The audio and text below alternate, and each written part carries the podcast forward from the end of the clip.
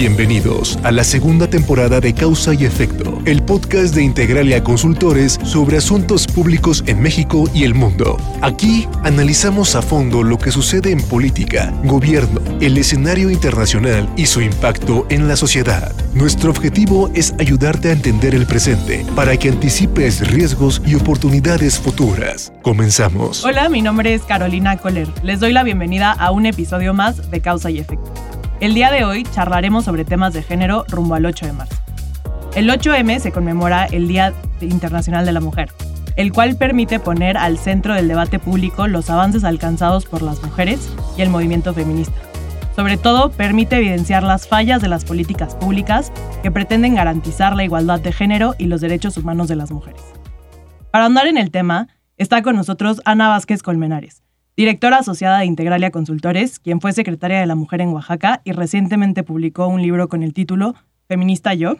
Bienvenida, Ana, ¿cómo estás? Hola, ¿qué tal, Caro? Qué gusto estar aquí. Y bueno, pues en este mes de las mujeres y el 8 de marzo, que es una fecha pues muy simbólica, no es una fecha, a diferencia, por ejemplo, de la del orgullo LGTB, esta es una fecha de reivindicación, es una fecha que nos recuerda que aún no estamos donde queremos estar en materia del acceso a los derechos. Somos la mitad de la humanidad y sin embargo no tenemos la mitad del poder, no tenemos la mitad de los recursos, solamente 1% de la tierra está en manos de mujeres, solo 4% de las empresas son capitaneadas por mujeres. Eh, tenemos muchísimas brechas de desigualdad. Eh, de cada 11 delitos sexuales, en 10 las víctimas son mujeres. Entonces, definitivamente sigue siendo un tema pertinente. Estoy completamente de acuerdo, Ana. Si tuvieras que resumir en un enunciado o dos la problemática que viven las mujeres en México, ¿cuál sería este enunciado? Bueno, uno tiene que ver con la enorme desigualdad eh, habemos mujeres más privilegiadas, por ejemplo, las que tuvimos oportunidad de estudiar, las que tenemos oportunidad de tener un buen trabajo eh, y digamos que es un trabajo bien pagado. La brecha de desigualdad en el empleo en México es de 30 puntos. Es decir, que todavía en promedio las mujeres ganan 30% menos por hacer el mismo trabajo. Pero si además eres una mujer en condición de pobreza, si además eres una mujer indígena, si además eres eh, una mujer que vive en una zona rural alejada, entonces esas interseccionalidades, es decir, esas condiciones de opresión se intersectan en ti para generar situaciones de desigualdad mucho más graves. Por eso es que ya hoy el feminismo no habla de la mujer, sino de las mujeres, porque en nuestra diversidad tenemos muchísimas necesidades específicas y por lo tanto entonces una de las principales acciones que hay que hacer es justamente mirar la realidad con este enfoque, no nada más lo que le llamamos las lentes violeta, que son las lentes de género, el, el, violeta representa, digamos, esta lucha, sino las lentes de la interseccionalidad. ¿Cuáles son estas condiciones específicas de esa mujer para que podamos, además, mirar esa realidad y atenderla con estas lentes violeta feminista. Muy bien, Ana. Eh, tomando en cuenta esto que dices que son las mujeres, eh, el feminismo es mucho más allá que solamente un tipo de mujer, ¿cómo podemos erradicar las problemáticas que viven las mujeres? Bueno, lo primero es, uno, reconociendo que habemos todo tipo de mujeres y también que no hay un solo feminismo. El feminismo es una herramienta teórica que surge, de hecho, desde desde la filosofía, desde la historia, las ciencias sociales, para mirar la realidad normal, digamos, con estas lentes violeta y dejar de ver cosas que nos han enseñado como normales, como por ejemplo que el papá esté sentado en la mesa y los hijos y la mamá y las hermanas los atiendan, Eso que durante años y décadas y siglos nos han repetido, lo hemos visto en las películas, en las novelas, ¿no? y decir, eso no es normal, que un ser humano atienda a otro solo porque tiene una condición de sexo, eso no es normal. O que nos han dicho eh, por décadas, no, pues es que el, hombre te salió pegón. Así decía mi, mi, abuela todavía. No, yo tenía muchas amigas que sus maridos le salían pegones. Y entonces era una condición normal de, pues, ching, qué mala suerte tuviste. ¿no? Te tocó uno que toma y uno que abusa de ti. Y entonces con las lentes violetas decimos, a ver, no, la violencia de género no tiene por qué ser normal, ¿no?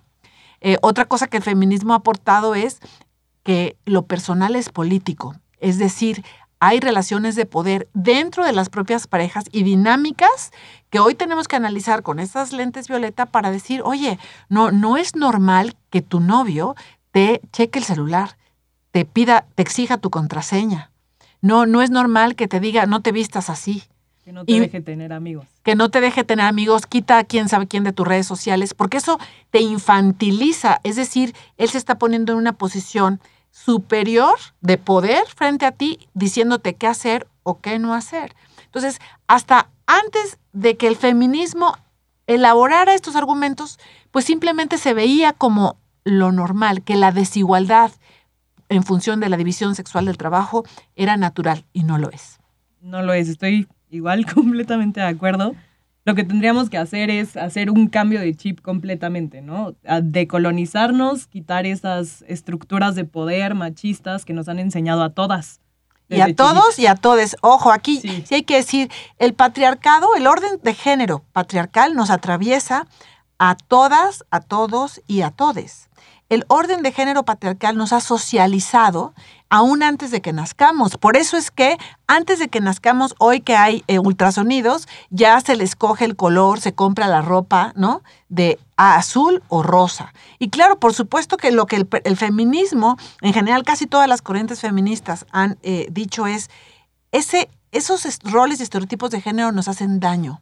Eduquemos sin esos roles y estereotipos, dejemos de darles a las niñas muñecas y pañales y, comprarles también pintura de uñas y, para que estén bonitas y a los niños dejemos de darles armas y videojuegos violentos o, carritos, ¿no? El, juego no debería tener sexo en ese sentido. La construcción social patriarcal nos atraviesa a todas, a todos y a todes. Y yo conozco inclusive, la verdad, eh, personas o sea, no sé, hombres homosexuales que son machistas, ¿eh? O sea, no es una condición exclusiva del hombre heterosexual.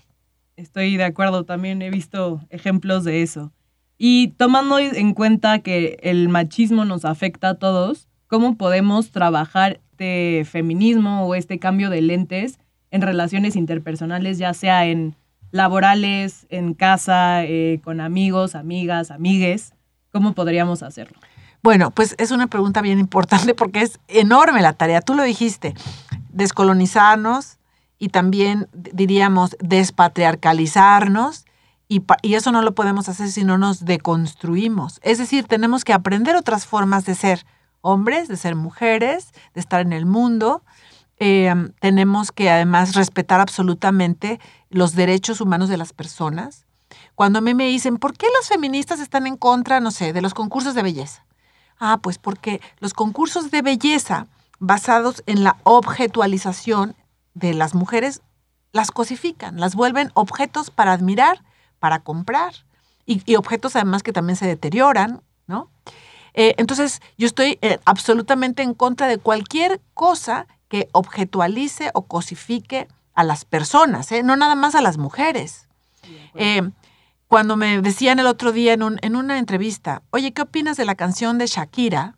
Eh, por supuesto que está muy bien que ella reivindique los derechos de las mujeres, pero a mí no me parece bien que se compare con un reloj o con un coche. O sea, cuando dice, me cambiaste por, ¿no? Eh, de, bajaste de Rolex a Casio, al final te estás presentando como un objeto. No, no eres un objeto, eres un ser humano. Y ahí es donde creo que es el cambio sociocultural más grande ver a la otra persona, no importa si tiene cuerpo de mujer, de hombre, no importa si tiene color moreno o blanco, somos personas. Y el feminismo, sobre todo, por ejemplo, los feminismos descoloniales, que son corrientes feministas muy importantes desde Latinoamérica, el feminismo comunitario, el popular, han insistido que no podemos mirar solamente el, el ah, concepto de sexo, hay que mirar también el de raza, el de etnicidad, porque están embrincadas estas, estas discriminaciones, ¿no? Tu color de piel. Y entonces ahí hay muchos hombres que seguramente nos están escuchando y que han vivido discriminación por la pigmentocracia en México. No nada más hay machismo, hay pigmentocracia. Entonces hay muchas, digamos, luchas de derechos humanos en donde creo que nos hermanamos, lo mismo con las personas de la, de la diversidad sexual. Pero sin embargo, este camino específico del feminismo sí es más de las mujeres. Podemos tener aliados feministas, por supuesto, y los hemos tenido, y gracias a hombres aliados también es que el movimiento ha avanzado mucho. Yo, digamos, ahí sí discrepo de las compañeras que dicen que el feminismo debe ser separatista. Yo creo que más bien la construcción de la igualdad pasa porque lo hagamos en conjunto. Y entonces llego a tu, a tu pregunta, ¿y cómo le hacemos en el ámbito, por ejemplo, de la, pues de la oficina, ¿no? Seguramente hoy nos están escuchando muchas personas que, que trabajan en, en oficinas.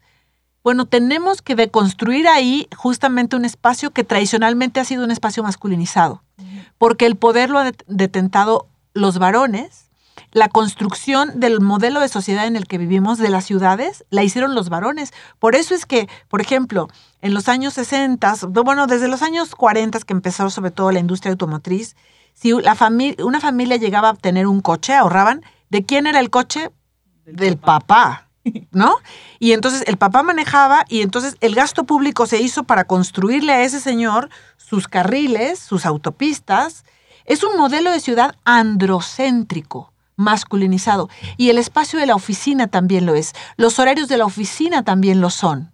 Entonces, no es un espacio amable para las mujeres, sobre todo aquellas mujeres que tenemos, por ejemplo, también las cargas de cuidado y de quehaceres. Entonces, ¿qué hay que hacer? Hay que deconstruirlo. El home office es una manera que ayuda a, eso. Y hay otras muchas maneras de construir relaciones más igualitarias en el espacio, por supuesto, diciendo un absoluto no al acoso y hostigamiento sexual que es súper común en las oficinas, en las aulas, en la calle. Muchísimas gracias por tu participación, Ana. Estoy segura que todos, todas y todes vamos a seguir este tema de cerca, más con el 8M muy cerca de nosotros. Y pues quería preguntarte dónde te podemos seguir, dónde podemos conseguir tu, tu libro. Muchas gracias. Bueno, mi libro se llama Feminista Yo, Guía Básico para Entender los Feminismos y sus Debates Hoy. Es de Grijalbo, en las grandes librerías, en el Gandhi, el Péndulo, en el Sótano, etcétera, en muchas librerías de provincia, pero además lo pueden comprar en plataformas como, como Gandhi, como Amazon. Eh, está disponible en ebook y en audiolibro, por si lo quieren escuchar más bien mientras van caminando, corriendo, haciendo ejercicio. Recuerden, Grijalbo, eh, Feminista Yo, y también hay, me pueden escribir a Ana Vázquez, feminista yo, arroba gmail.com, para que si tienen alguna pregunta, un debate, si quieren invitarme a presentar el libro en sus oficinas, lo que sea, estoy a sus órdenes. Pues muchísimas gracias, Ana. Estaremos al pendiente también del libro. Gracias. Que estés muy bien, hasta la próxima. Aquí lo dejamos hasta el siguiente capítulo. No olvides seguirnos en nuestras redes sociales, arroba integralia-mx o visita nuestra página web integralia.com.mx. Hasta la próxima.